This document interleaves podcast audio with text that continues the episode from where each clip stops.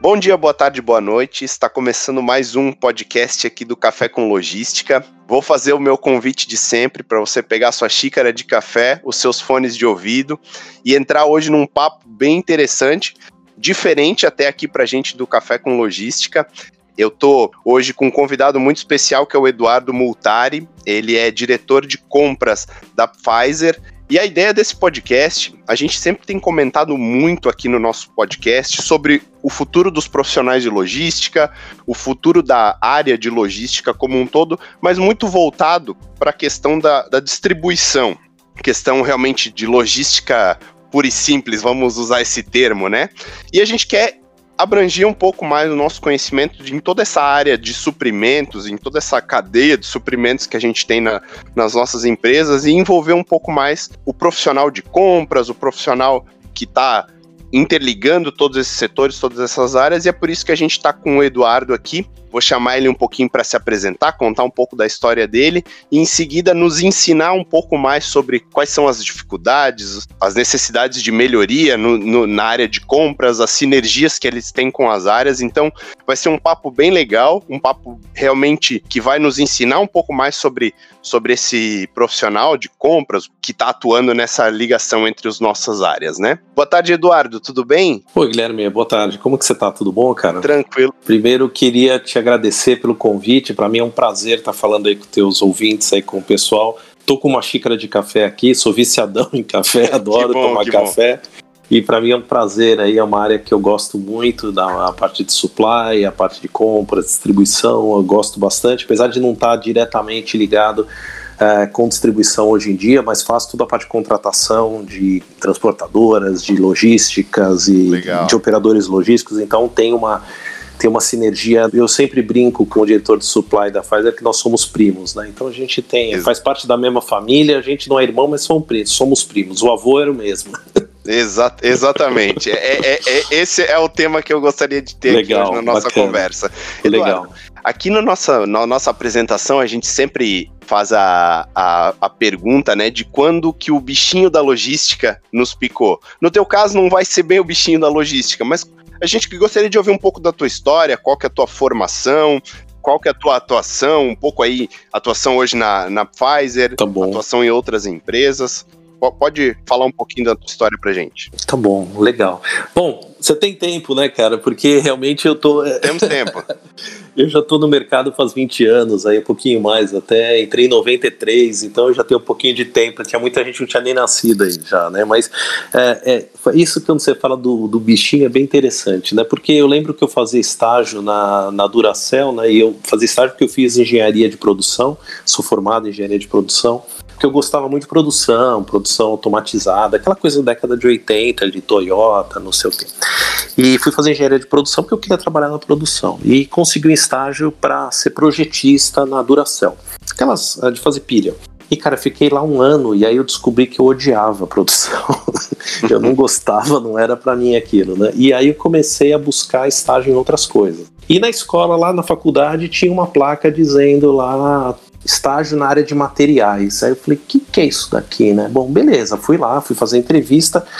E aí era um estágio para trabalhar na área de supply, de supply chain. Na verdade, na área de materiais. Por isso que eu falei que o avô é o mesmo, né? Então acho que o avô dessas nossas áreas, ela chamava é, administração de materiais ou materials management, como se dizia em inglês. O que, que é? É toda a cadeia, né? É era o end-to-end, -end, já que naquela época, na década de 90, se fazia, que era comprava ou muita coisa era importada, planejamento de produção, programação do que se produzir, entregava isso para o almoxarifado e ah, comprava-se, né? Óbvio, ah, entregava-se para o almoxarifado e distribuía esse produto. Então essa cadeia inteirinha de ponta a ponta tinha um cara que era o responsável disso, que hoje é, é quase um supply chain, mas era um materials management. E um dia isso explodiu e falaram: não, pô, pera, vamos dividir esse negócio. Uma coisa é planejamento, outra coisa é distribuição, outra coisa é compras, outra coisa é importação. E aí começaram a segmentar. Então, os primos, eles criaram assim, essa, essa família se criou dessa forma. E eu fui fazer estágio nessa área de PCP na época, né, que era planejamento e uhum. controle de produção e puta, me apaixonei. Comecei a gostar porque era toda a parte de planejamento de produção, planejamento do que comprar, mas não comprava, porque olhava para os caras de compras e falava, eu não quero ser esses caras nunca. Porque eram puta, sempre os caras gordão, ficava o dia inteiro atendendo fornecedor, tomando café, puta, meio assim, pior raça possível que tinha era comprador na década de 90, corrupto, aquela coisa pior que você podia imaginar, né? Sim. E era uma indústria farmacêutica na época, né? E era Sanofi na época, né? A empresa que na época chamava Merrill Le Petit, porque depois passou por um monte de fusão. E comecei a fazer puta meu, comecei a fazer estágio, fiquei fazendo o estágio um ano e meio, aí quando terminei a faculdade, Uh, tinha uma vaga para trabalhar em importação, eu não sabia o que, que era importação. Aí fui lá, fui começar a trabalhar em importação, que é hoje a parte de importação e depois exportação de itens para gente produzir. Então eu não comprava nada, era área de planejamento, planejava o que tinha que ser planejado. Aí eu tinha a responsabilidade de trazer esse negócio, os materiais importados, matérias-primas, material de embalagem, máquinas, equipamentos, do que tinha, e em fazer importação. E aí comecei a entender o que, que era a parte de logística, porque era uma logística internacional, tanto na importação quanto depois na exportação, de ter que cobrar produção, produto para poder exportar, fazer planejamento do que tinha que ser planejado e às vezes falar com os picaretas de compras que eles tinham que comprar e sempre estava atrasado, sempre aquela coisa toda, né? Sim. E isso foi, foi seguindo dessa forma até que um dia, eu lembro, em época, ano 2000, segui aí por uns 7, 8 anos trabalhando nisso.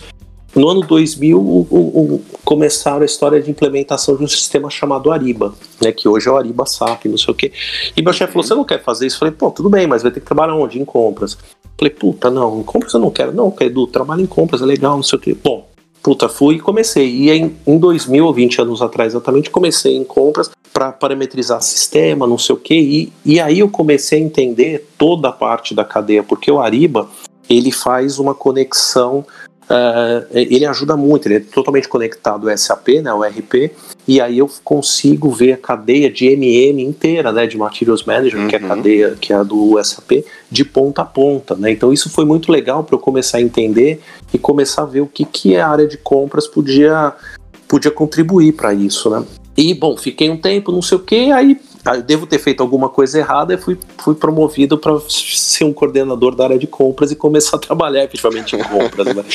Então, quando eu brinco que eu nunca fui comprador, porque eu já comecei como coordenador, é verdade, né? Então, na realidade, aí comecei a trabalhar em compras e, e vi todas as dificuldades que tinham uma área de compras, né? E como que a gente, como comprador, vamos dizer assim, que eu odeio essa palavra, mas comprador, vamos pensar assim, o que que, o que que a gente fazia, né? Então é, eu falava, poxa, mas peraí, por que, que eu tô comprando isso se o cara tá me pedindo outra coisa? Ah, não, Edu, porque é mais barato, assim. Pô, mas será que o cara realmente quer a coisa mais barata? Então, aí eu comecei a entender que a gente precisava escutar um pouco mais o que, que o nosso requisitante precisava. Né? Uhum. Eu entendi que eu precisava entender mais a linha dele, entender um pouco mais o que, que esse cara precisava, né? O que, que uhum. ele tava. E por aí, cara, e aí foi fui subindo um pouco, troquei de empresa, fui para uma outra indústria farmacêutica, não sei o quê.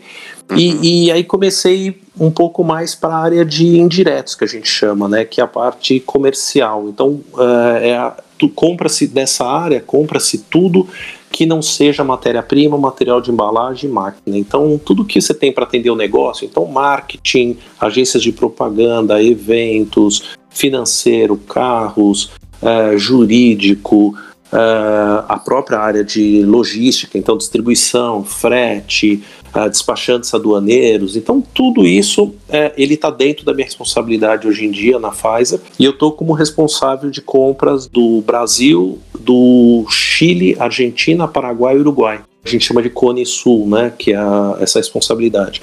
Então a área de compras ela teve uma transformação muito grande daquela época que eu trabalhava, onde a área de planejamento passava uma requisição para a área de compras, compras ia lá, fazia as três cotações, é, uhum. botava o produto em casa e era simplesmente um passo. E acho que, acho não, com certeza a área de compras mudou completamente e ela tem um novo perfil, essa, essa área de compras, né? Ela está totalmente mudada já com relação ao que era há 20 anos atrás, né? Então não é tão distante, mas uh, o que a gente percebe hoje, né, é uma maturidade que foi uh, obtida, ou que foi aumentada dentro da área de compras, e não só em compras, em supply, porque hoje eu também eu consigo enxergar eu vejo lá com as pessoas e eu tenho hoje a área de supply também da mesma forma que compras, ela se transformou em compras, compras de diretos que a gente chama que é o que vai de matéria-prima, uhum. material de embalagem, fábrica e compras de indiretos, que é isso que eu estava te explicando. E o supply também, porque ele tem muita coisa que vem para fazer alimentação da fábrica, então tem uma parte toda de supply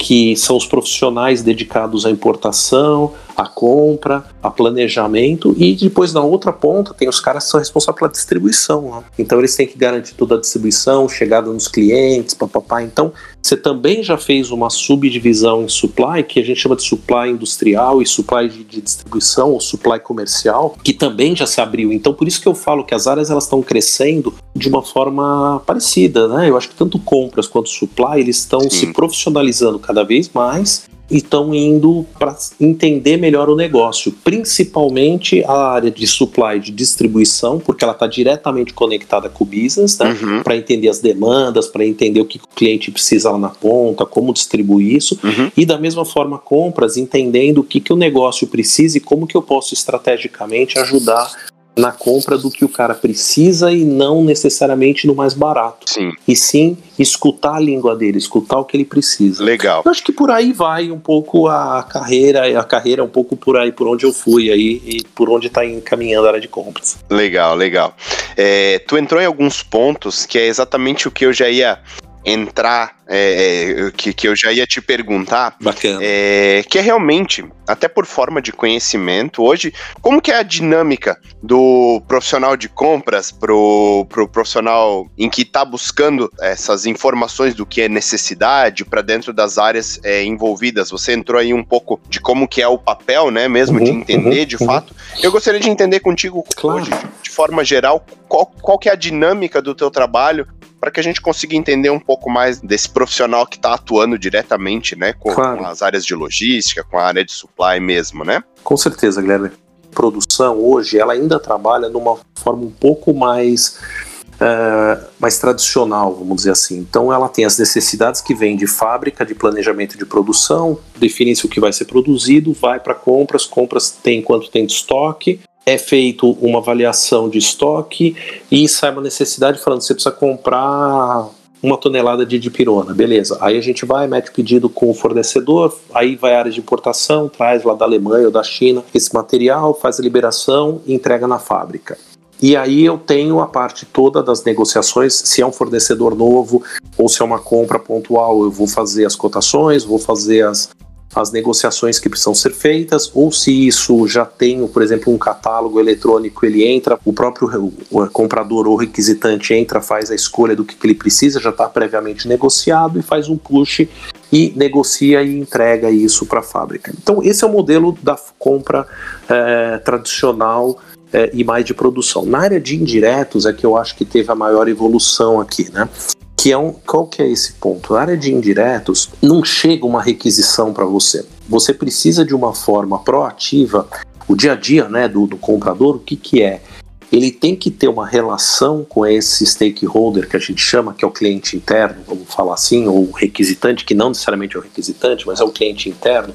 Então é o gerente de produto. O que, que esse cara precisa? Ele fala um idioma que é o marketês. Eu preciso preparar os meus compradores para que falem marketês. Não adianta ele chegar lá e ficar falando manutenção Zeis. Não adianta, porque ele vai chegar lá e ele vai começar a pedir desconto, não é isso. Então, o que, que o gerente de produto ele quer escutar? Ele vai falar para você que ele quer a melhor agência de propaganda, quer, quer a melhor campanha, quer que seja veiculado na Globo, quer que tenha uma produção melhor comercial, ele quer o Luciano Huck fazendo campanha do produto dele, blá, blá. Só que a hora que você traz e fala, então, cara, Luciano Huck vai custar um milhão de reais uma, uma filminho.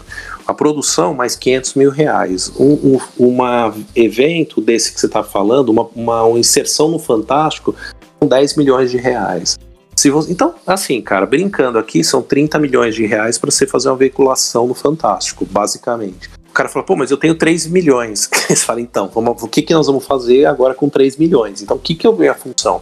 Entender essa necessidade dele. Então, ele tem um sonho, e aí eu preciso agora falar, só que você tem só 10% do dinheiro que você precisa fazer. Então eu vou te trazer um, um como chama lá, um outro apresentador qualquer, eu vou trazer, a gente não vai veicular no Fantástico, pode ser que eu tenha que veicular no Caldeirão do Hulk, que é mais barato, ou a gente vai no Altas Horas, é, eu vou ter que fazer um filme mais barato, a agência não vai poder ser aquela top, vai ser uma agência barata, e eu vou ter que fazer o quê? Eu vou ter que ir no mercado, entender quais são as possibilidades que eu tenho, vou fazer negociações com esses fornecedores e pegar esses 3 milhões que eu tenho de budget, e aí por isso que esse comprador ele precisa ser um especialista de um mercado, conhecer alternativas de agência, conhecer alternativas de produtoras, alternativa de veiculação em programas, né? O cara que ele vai fazer uma compra de mídia, ele tem que conhecer um pouco de quais são as, uh, quais são os custos, né? Então, Altas Horas é mais barato do que Fantástico, que é mais caro do que o Jornal Nacional, a novela das seis, a novela das sete. E aí, se eu quero uma coisa bem mais barata, eu vou no SBT, vou no Record, tem a Band. Então, eu vou ter que ter esse conhecimento. Aí, eu vou montar um projetinho e vou levar para o meu stakeholder. E aí, meu stakeholder ele vai falar: Poxa, ó, entendi, dentro desse dinheiro, isso é o que dá para a gente comprar e aí eu vou negociar esses itens, principais itens com os fornecedores para chegar no budget do cara. Às vezes até com uma boa negociação, às vezes eu tiro 15, 20%, 10%, depende do que você está contando, eu consigo colocar mais inserções é, em outros canais, eu consigo é, trazer uma, uma produção melhor, de melhor qualidade, ou eu consigo colocar mais propagandas ou mais inserções de propagandas dentro da televisão, em outros programas e com isso aumenta a abrangência. Então, quer dizer, com esses descontos ou essas reduções de custo que a gente pode ter, eu consigo também alavancar uh, a, a, veiculação disso. Então, esse exemplo é um exemplo de qual que é a função da área de compras, né? Porque eu poderia falar o seguinte: olha, cara, manda para mim o orçamento e eu vou ver o que eu consigo comprar para você. Ou o requisitante vira para mim e fala: Eu preciso de uma agência de propaganda. Eu falo: Quanto você tem dinheiro? Ah, tenho 200 mil, tá? Eu vou, faço uma cotação, trago 200 mil e entrego para ele. Então, não é isso. Eu preciso conversar com esse stakeholder, com esse gerente de produto, entender o que ele está buscando, entender o budget, entender o sonho desse cara para trazer solução para ele no mercado trazer solução e aí ele poder seguir com a vida dele, porque o dinheiro é dele, o budget é dele. E isso acontece todo dia, né? Porque o cara quer fazer um evento, por exemplo. Então, um outro comprador que eu tenho de evento, o cara, o que, que ele faz? Uh, a pessoa chega e fala: Puxa, eu quero levar 500 médicos, fazer um evento para 500 médicos, o lançamento de um produto. Beleza. Esse chega assim o e-mail. Aí você vai lá conversar com o cara. Peraí, do que, que você está falando? Você tá, quer fazer na praia? Você quer fazer em Campos Jordão? Você quer fazer fora, dentro? Você vai levar as pessoas? Quem são os médicos? Vai de avião? Não vai? Vai ter almoço? Vai ter hospedagem? A gente vai convidar alguém? Cara, fica gigantesco esse negócio. E aí o cara te dá o budget. Aí você consegue ver o que, que é possível de você fazer. Mas o ponto é, principal, o comprador ele precisa estudar, ele precisa conhecer o mercado, ele precisa conhecer as necessidades do teu cliente, ele precisa estar uh, tá ligado com esse cara. Ele tem que ter uma coisa proativa e não reativa, aonde ele vai ficar esperando chegar as necessidades e ele vai lá faz três cotações e devolve. Então é essa para mim, esse é o dia a dia de um comprador uh, da minha área e o comprador que eu acredito que é o comprador que não é mais comprador, ele é um consultor de negócio. Legal. É, é, realmente essa questão da visão de um consultor de negócio é porque tu participa, né? Exato. Você integralmente do, do, do processo de como definir aquele sonho, aquela ideia da área de negócio em que está fazendo a requisição e auxilia nas melhores práticas dentro do que é realidade para a empresa, né? Exatamente. Bem legal ter essa, essa visão de, de tirar realmente o comprador de uma função reativa de o funcionário em que faz três cotações, vê a mais barata e deu, e realmente ter essa visão de, de consultor, bem legal. É, porque eu brinco aqui, viu, Guilherme? Eu brinco com o pessoal que eu também uh, eu dou aula na Embrasc, né, que é Instituto Brasileiro uhum. de Supply Chain. E, e, lá, quando eu estou dando aula dos MBAs ou da capacitação, eu converso com o pessoal. O pessoal fala: Não, porque eu quero aprender umas técnicas, vim aqui aprender umas técnicas de negociação. Aí você fala: Então, cara, técnica de negociação quem usa é minha sogra quando ela vai na feira, cara, e vai negociar o preço do tomate, tá? Porque assim, não é isso. A negociação é a pontinha. Você tem que ter uma boa estratégia, ter bons fornecedores, saber o que, que você está negociando, ter uma estratégia por trás de até onde você pode ir entender teus objetivos, aí você vai negociar e a técnica que você vai usar, cara, é qualquer uma. Então, uhum. a, aí que entra o profissionalismo da área de compras. E não simplesmente, ah, pede um desconto de 5%. Ah, não, pede você, cara. Sinceramente, 5% de desconto, qualquer um consegue. Eu não preciso ser um profissional de compras. Então, existem técnicas de negociação. O que, que eu devo fazer para conseguir atingir os resultados de saving ou do conseguir atingir o budget da necessidade do meu cliente através de estratégia e não um comprador 5%, que é o que eu brinco de comprador 5%, uhum. é como qualquer um faz. Minha sogra pede 5% de desconto. Ah, me dá mais três tomates pelo preço de 5? Dá, o cara dá.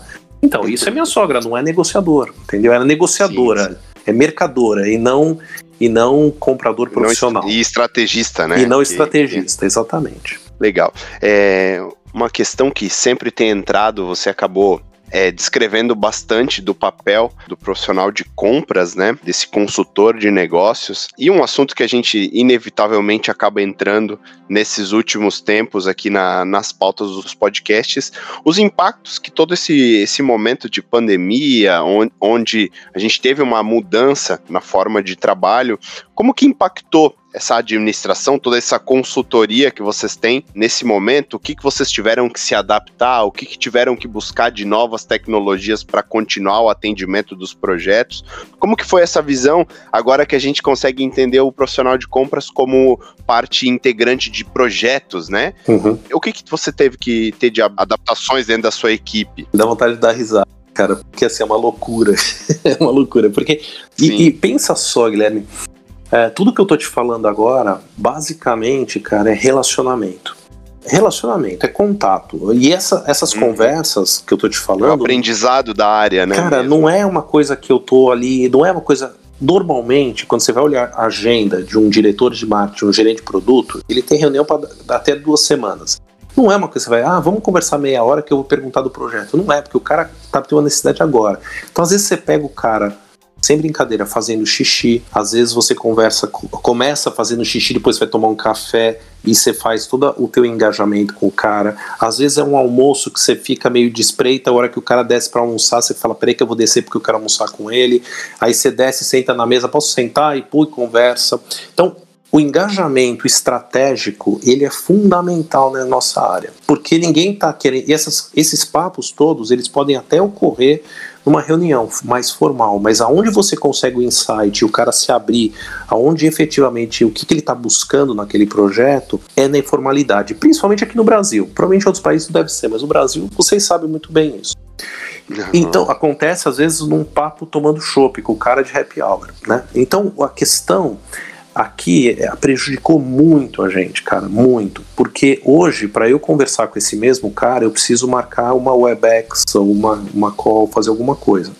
Aí eu tenho agenda, tem o bloqueio de você ter que parar e fazer uma reunião formal com o cara. Então, acho que essa para mim foi a grande dificuldade que a gente está tendo, né? Então a gente tem tentado entrar em alguns fóruns de reunião que estão sendo formados dentro das empresas, da, da empresa, para ah, aqui vai ter lançamentos de produtos. Aí eu me coloco, vai algum comprador que seja, para participar da reunião, entender o que eles estão conversando, para ele pegar durante a reunião, já pegar os insights e depois já em conectar com a pessoa. Então mudou muito, porque a informalidade que a gente tinha para os contatos, eles não estão existindo, eles têm que ser todos formais. As reuniões, elas não ocorrem no mesmo formato. E até você conseguir engajar com a pessoa ou enganchar efetivamente lá o que você está querendo conversar com ela pelo Webex, ou como a gente está fazendo aqui, não é a mesma coisa, Guilherme, não é. É mais difícil, não é tão simples, então a gente tem apanhado muito, mas estamos tentando desenvolver técnicas melhores possíveis de, de, de relacionamento,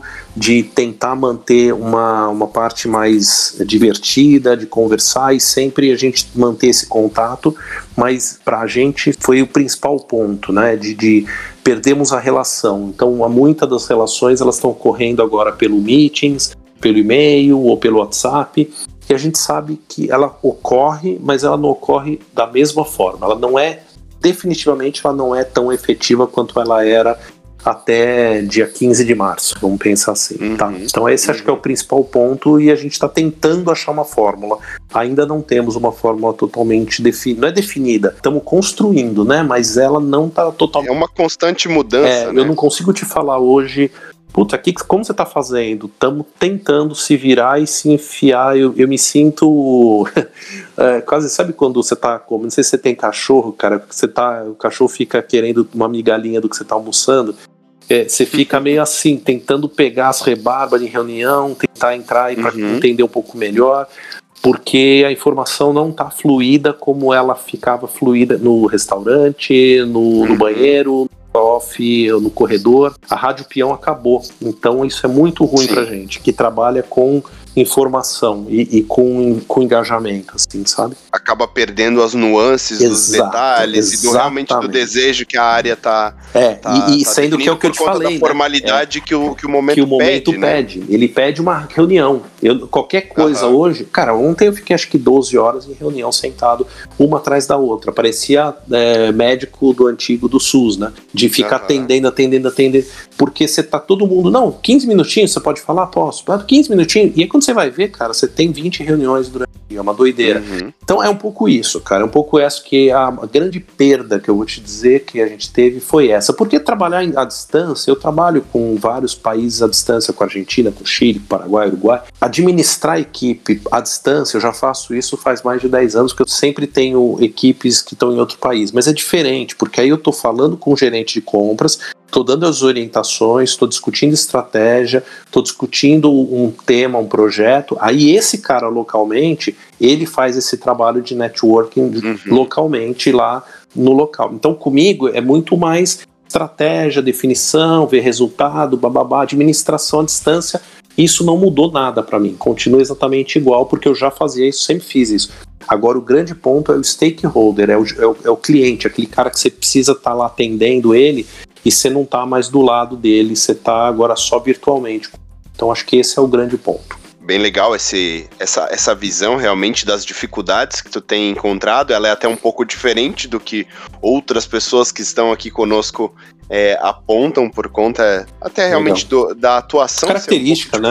É. Exato, característica é. da tua atuação como diretor de compras, né? Uhum. Mas trazendo aqui um pouco para o lado aqui do pessoal do Café com Logística, que está mais habituado com esses temas, uhum. e até para a gente fazer um, um entendimento de sinergia entre as duas áreas, gostaria de entender um pouco hoje, dentro dessa parte de atendimento das áreas de negócio, das áreas é, interessadas com as suas requisições, Queria entender qual que é a dinâmica que hoje vocês da área de compras, você como diretor de compras, é, tem com a área de logística. Como que é desenvolvido os projetos? Quais as sinergias que as duas áreas têm que ter, né, para que esses projetos consigam se desenvolver de forma 100% assertiva, com a melhor oportunidade que a gente tem aí no mercado, né?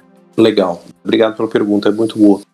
É, a gente tem trabalhado de uma forma ah, bem sincronizada, mas não é fácil. Não é fácil por quê? Porque, como eu disse, eles são primos, eles se misturam. Muitas pessoas, cara, que eu, eu não é sinto, eu vi na minha carreira, que trabalhavam em compras, foram trabalhar em supply. E muita gente que trabalhava em supply foi para compras. Então, quando eu encontro, quando eu vou conversar com as áreas de supply, supply chain, vamos dizer assim, eles são profissionais que muitas vezes já trabalharam na área de compras. Então isso dá para ele um, um, aval de que ele sabe fazer. Então para que que eu vou chamar a área de compras se eu sei fazer? Eu já fiz isso. Então eu deixa que eu deixa que eu converso com a DHL, deixa que eu converso lá com a, sei lá, com a JSB, lá, não sei o que. Vou, vou, vou conversar com esses caras. Não, deixa que eu falo com a transportadora, porque eu já conheço esse transportador, eu trabalho com ele faz 10 anos, deixa que eu negocio, não preciso da área de compras. Então, é, existe um certo conflito aqui que a gente chama de roles and responsibilities, né, que é responsabilidades e funções. Então, o que eu tento falar com o pessoal é o seguinte: falar, pessoal, é o seguinte, ó, você é o cara que conhece toda a logística, você conhece a tua necessidade, você conhece teus volumes, você sabe o que você vai ter que uh, produzir, ou que você vai ter que distribuir, ou que você vai ter que importar, ou que você vai ter que exportar. Isso você que sabe os volumes, as suas necessidades, tá? Eu conheço a parte do que? Eu conheço os fornecedores, que você também conhece, mas eu conheço uma técnica de, de trabalho que a gente chama de strategic source, né, que é a compra estratégica, onde dentro dessa compra estratégica eu faço uma análise de mercado, principais players, riscos de abastecimento, contratação, gestão, SRM, que é o Supplier Relationship Management, uh, indicadores né, de SLA, KPIs. Então, com isso, eu, eu consigo falar assim: olha, eu entendo que você consegue fazer meu trabalho, supply chain. Só que se eu quiser, eu também posso fazer o seu, porque eu também sei fazer. Então vamos fazer o seguinte: eu faço o meu, você faz o seu. Então, como que nós vamos trabalhar? Me fala as suas necessidades e deixa que eu vou fazer o trabalho junto aos fornecedores para conseguir as melhores condições comerciais que você precisa para atender a tua necessidade. Então, a gente trabalha dessa forma. Eu diria que é uma relação harmoniosa, não é calma, porque a área de, de supply né, é uma área nervosa, a área de compras é uma área nervosa, uhum. então são áreas que elas trabalham de mão. Se eu quiser entrar na área dele e começar a definir coisas para ele, eu vou estar tá entrando na área dele. Se ele começar a negociar com o fornecedor, ele vai entrar na minha área. Então a gente tem que saber que é, tem esse combinado, né? Olha, cara, aqui preço, condições comerciais, contratação, eu faço. Uh, a parte de necessidades, a parte de volumes, tudo que você precisa, você me fala. Negociação com o fornecedor, muitas vezes nós vamos juntos. Na grande maioria das vezes nós vamos juntos olha, cara, você fala tecnicamente e eu vou falar comercialmente. Beleza? Beleza. E puta, funciona, porque ele vai dando a batida técnica que ele precisa, precisa de tantos pallets, porque não sei o que, precisa da distribuição em tantos dias, precisa acontecer isso, e eu vou falando, bom, e o preço? De quanto vai custar isso? Não sei o que. Então, a gente vai fazendo num bate-bola. E tem funcionado bem legal isso. Acho que tem funcionado bem, eu me dou muito bem com diretor de, de supply, a gente trabalha de mão aí bem com isso, mas é uma relação que você tem que cuidar. Porque se bobear, um pisa no do outro sem querer. Uhum. Porque o cara conhece muito isso. Então ele fala, pô, já tô aqui. Pela, proximi pela proximidade, pela proximidade né, das áreas. cara, é pela proximidade. Uhum. Ele, ele olha, ele fala, pô, eu sei fazer. Pra que, que eu vou chamar o Edu se eu já sei negociar esse negócio aqui? Então, sabe por quê? Porque você não pode. Porque quem é pago e quem a, tem a responsabilidade pelo dinheiro da empresa sou eu e não é você.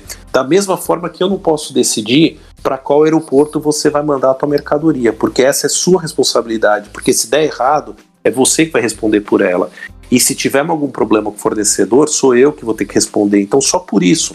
E aí a gente se entendeu. Agora aí tá trabalha dessa forma, mas para eu, para os seus ouvintes, cara, o que eu recomendo é uma boa conversa de falar onde tá a linha e fala: Ó, isso é teu, isso é meu, cara. Você é meu cliente, você sabe do que você precisa e eu tô aqui comercialmente para te ajudar.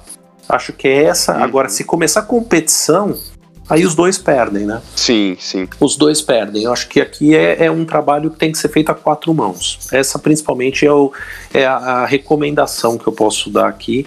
Mas é um trabalho que tem que ser feito junto, porque tem muito dinheiro. Na maioria das empresas é, é um gasto muito grande, vamos dizer assim, para a empresa, área de supply, uh, mas fundamental. Então tem que ter as melhores fornecedores, as melhores soluções, e aí acho que compras tem um monte de possibilidade de ajudar a achar essas soluções. Legal ter esse ponto de vista realmente de apoio mesmo de uma outra área é, linkada à área de logística, de entender os papéis, né? Como você comentou, definir ali a risca de até onde as funções e as deliberações vão, né? Exato para que o processo seja feito da melhor forma é. possível, né? Pegar essa partezinha de consultor de negócios mesmo que a área de compras tem, como tu apontou, e ajudar realmente a, a área de logística a ter as suas metas batidas, seja de prazo, de preço, que a, que a logística também tem, né? E, e, somar as duas, as duas funções para que a gente consiga ter um, um, resultado mais expressivo, né? Exatamente. Bem legal ter essa, essa visão realmente da área de compras. A gente teve aqui um, todo um caminhar, né, de como que funciona realmente a área de compras. E entrando até para minha última pergunta, é uma pergunta que eu normalmente faço e gosto de entender, que ela é a questão de, de uma visão de futuro para o profissional de logística. Uhum. A gente tem falado em muitas inovações é, que acontecem e que estão atrelados na, na, evolução do profissional de logística mesmo, do profissional de compras, do profissional da cadeia de suprimentos, né? Uhum. E eu queria ouvir um pouco de ti, voltado mais para a área de compras, que é o que a gente falou mais aqui. Qual o futuro da profissão? Quais as habilidades que o profissional de compras é, tem que estar tá, é, antenado, tem que estar tá em busca para que a gente consiga ter realmente uma evolução da área, como a gente tem falado aqui, as evoluções que já houveram, né? Uhum. Que, o que tu enxerga hoje para o futuro da tua área? Cara, é o seguinte, para a gente falar sobre o profissional do futuro, a gente tem que entender para onde o mercado está indo no futuro, né? Então, eu, eu acho assim, a gente está caminhando, né? Eu não posso dizer que a gente já está no mundo 4.0, né? Mas a gente está caminhando muito fortemente. Acho que o Covid trouxe isso muito forte. Uh, onde a gente vai ter uh, uma mudança muito significativa, né? A gente tem toda a parte de robotização, né, que é o RPA, a gente tem a parte de inteligência artificial, big data, uh, vai ter muita coisa, principalmente na nossa área, a parte de blockchain. Então, uh, isso ele vai mudar completamente o perfil do comprador, né? E também do cara de supply, eu diria que aí são os dois. Porque muitas das atividades que hoje em dia são feitas é, na rotina de um comprador ou de um cara de supply, que são ah, controles de relatório, emissão de relatório, é, é, é, fazer um pedido de compra, fazer uma requisição, fazer um controle de indicadores, porque isso tudo ele vai acabar muito, muito rápido, porque isso vai ser rapidamente substituído pelo, uh, não é pelos computadores, é pela inteligência artificial. Hoje, cara, se vê, pensa o seguinte: se você, provavelmente com essa conversa que a gente está tendo aqui, Guilherme, é, pode ser que daqui a dois dias nós vamos começar a receber uh, algum tipo de propaganda sobre transporte, sobre logística, sobre importação. Você vai ver. Depois você vai dar risada e vai lembrar de mim. Porque eu estou fazendo isso pelo celular. E eu tenho certeza Sim. que a Siri está escutando, tá me escutando. E ela vai vender essa informação de alguma forma para fazerem propaganda para mim. Então, isso esse daí é o futuro, cara. Porque o que está acontecendo? Hoje, é, a gente vai ter, e está quase pronto isso, vários sistemas. Hoje, por exemplo, a grande maioria das empresas vai trabalhar como uma o requisitante ele vai entrar num site que vai ser tipo uma Amazon, um catálogo que vai ter lá de coisas pré-negociadas e ele vai comprar os itens que ele precisa, não os projetos, mas os itens do dia a dia dele, né? Então ele vai entrar lá e vai comprar isso daqui. Como ele vai comprar isso? Pô, porque a área de compras ela teve que fazer toda a parametrização e o desenvolvimento dessa plataforma e tem que alimentar ela com os contratos, com as negociações, com os itens. Então, tudo por trás de um Amazon que a gente compra, você acha, ah, quem fez isso? Ah, sei lá, tá aí. Não, não é tá aí, a área de compras fez isso, né?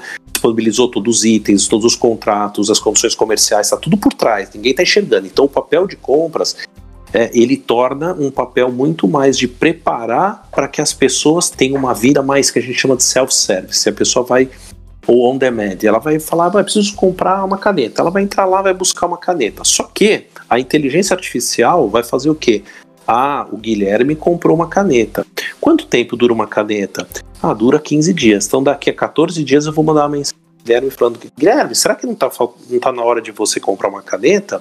Aí você fala, puxa, como que ele adivinhou, né? Como? Porque ele tem um Big Data que ele sabe que você compra a cada 14 dias uma nova caneta, então ele vai te ajudar. E aí quando você for entrar nesse site da, da Amazon, ele vai já te falar, você está buscando uma caneta? Você fala, pô, como você adivinhou?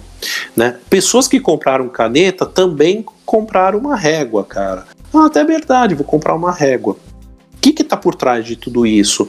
Os teus hábitos, os teus costumes, as tuas rotinas e isso através isso tudo Big Data vai pegar essa informação, vai jogar isso dentro do, da inteligência artificial, né? E, e aí tem a história do machine learning, né? O aprendizado das máquinas, elas vão aprender a, a, pensar esse tipo de coisa, que não é pensar, isso é algoritmo, né? Ele faz essa conta e fala, e vai ser tudo personalizado. Para você, você compra caneta a cada 14 dias, e também quando você compra caneta, você compra papel, e também não sei o que, e quando você vai ver, tá tudo pronto ali.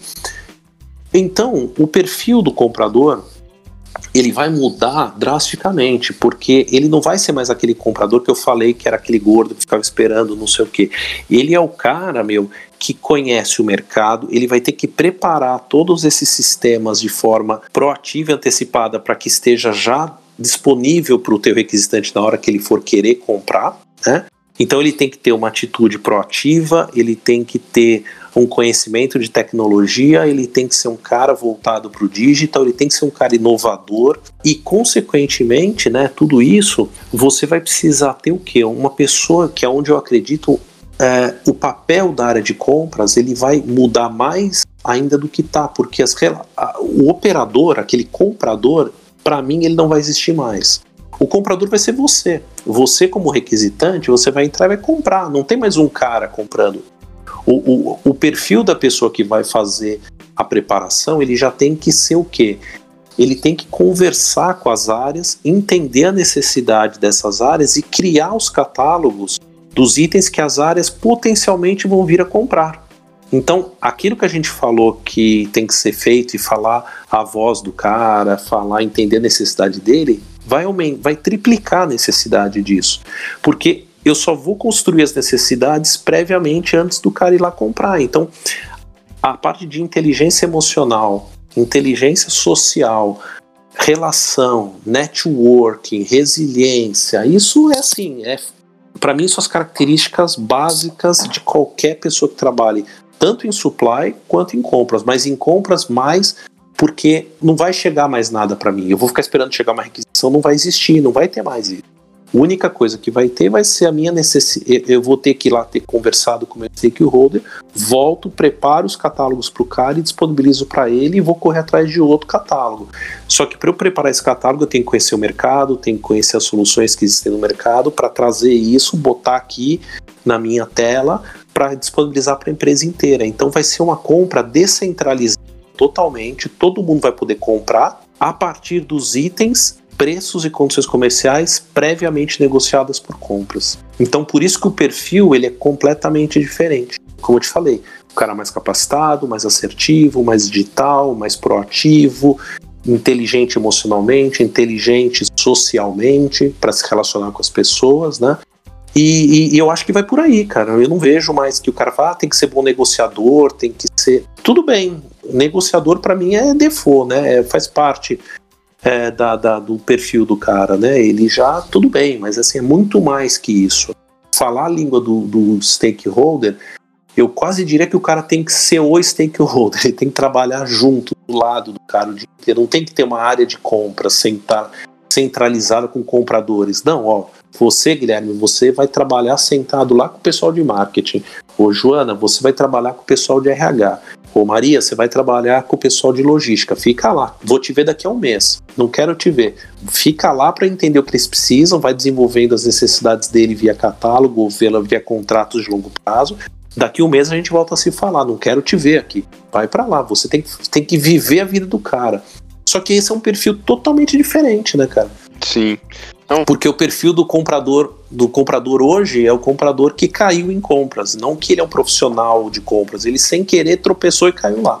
Então essa especialização do cara, tanto de mercado quanto conhecer a vida e a necessidade do stakeholder, cara, para mim esse é o perfil fundamental que vão precisar até reforça o que você já vinha comentando, uhum. né? Essa visão de futuro, sabendo lidar com todas essas tecnologias que já, já convive, já convive de forma né? um pouco é. mais tímida, uhum. mas a gente vai ter um uso realmente forte desse tipo de tecnologia, de machine learning, de big data, mas principalmente essa questão bate de novo essa questão de o profissional de compras ser parte fundamental de cada área de com negócio. Certeza, né? Com certeza. Você ter, você, você ter a sua equipe pulverizada em todas, todas essas áreas e centralizar as estratégias dentro desse perfil, né, de toda essa tua equipe. Bem, bem legal, como disse lá no começo, é, eu acho que a gente precisa se conectar um pouco mais com, com esse profissional, com essa área como um todo, né, entender os benefícios de ter alguém de compras junto com os nossos projetos que eu acho que a gente tendo essa sinergia, a gente consegue ter um resultado bem legal. Bem legal essa visão de futuro que você é, apresentou aqui pra gente, Eduardo. Bacana, legal. Que bom, que bom que atendeu. Mas é assustador, Não, né? Porque tem que estudar, tem que aprender, né? Eu acho que é uma coisa Exato. que, assim, é o futuro, mas eu diria que o futuro tá aí, né? Não é em 2025, né? É Isso. É agora, cara, né? E, e é, está aberto a essa constante mudança que a gente é, tem, né? A constante adequações que a gente está tendo que viver, né? Exatamente, exatamente. Edu, eu acho que os nossos ouvintes podem dizer o quanto a gente conseguiu aprender e absorver dessa nossa conversa. Tenho certeza que foi bastante engrandecedor. te agradecer por esse tempo que você dedicou aqui conosco, agradecer pelo conhecimento que você tem vasto aí, uma, uma trajetória bem longa aí no, no, no, perfil de coordenador de compras, diretor de compras hoje. Bem interessante toda essa trajetória que você comentou. E já deixo o convite aberto, vai ser bem legal te ter para próximas pautas aqui. A gente está fazendo claro, um mix com aí certeza. com o pessoal de logística, trazer mais Prazerzão, discussões. Cara. Com certeza vai ser bem interessante a gente ter suas opiniões aqui no nosso podcast, Edu. Legal, Guilherme. Obrigado também. Para mim é um prazerzão. É, o que eu reforço muito é o seguinte: é, acho que tanto a área de supply quanto a de compras são áreas muito legais. Eu vejo muita gente, às vezes, desanimada, ah, não gosto dessa área, não sei o quê, mas eu acho que vale a pena insistir um pouco. É uma área que tem uma concorrência muito baixa, uma necessidade muito alta de profissionais capacitados e que se eu acho que se você se dedicar um pouco, fizer um curso, aprender um pouco mais, você facilmente, eu diria facilmente, comparado com outras áreas, você terá uma ascensão na sua carreira, porque é uma questão de você se dedicar e a, eu, como eu falo, a concorrência ela é muito baixa. Então eu acredito que é uma profissão que vocês deveriam se dedicar é uma profissão que me trouxe muita coisa bacana e eu vi muita gente que se dedicou trazendo coisa bacana, porque é uma, é uma área fundamental para as empresas. Apesar de a gente sempre sentir que as empresas não deem esse valor, mas esse valor ele está aí e a gente consegue provar para as pessoas o qual quanto é importante, quanto é necessário nossas áreas. Então, obrigado pelo convite novamente. Fico aí aberto o que você precisar, estamos aí e tomamos outro café quando for necessário. Legal, legal. Pessoal, a gente encerra a nossa pauta por aqui. Qualquer dúvida que vocês tiverem, podem pode estar enviando ali no nosso e-mail, cafécomlogistica.lincros.com. Tá acessando via LinkedIn, conversando aí com o nosso convidado. Com certeza. certeza que será bem acessível. E, e a gente aguarda aqui nos próximos podcasts. Valeu, pessoal. Um abração.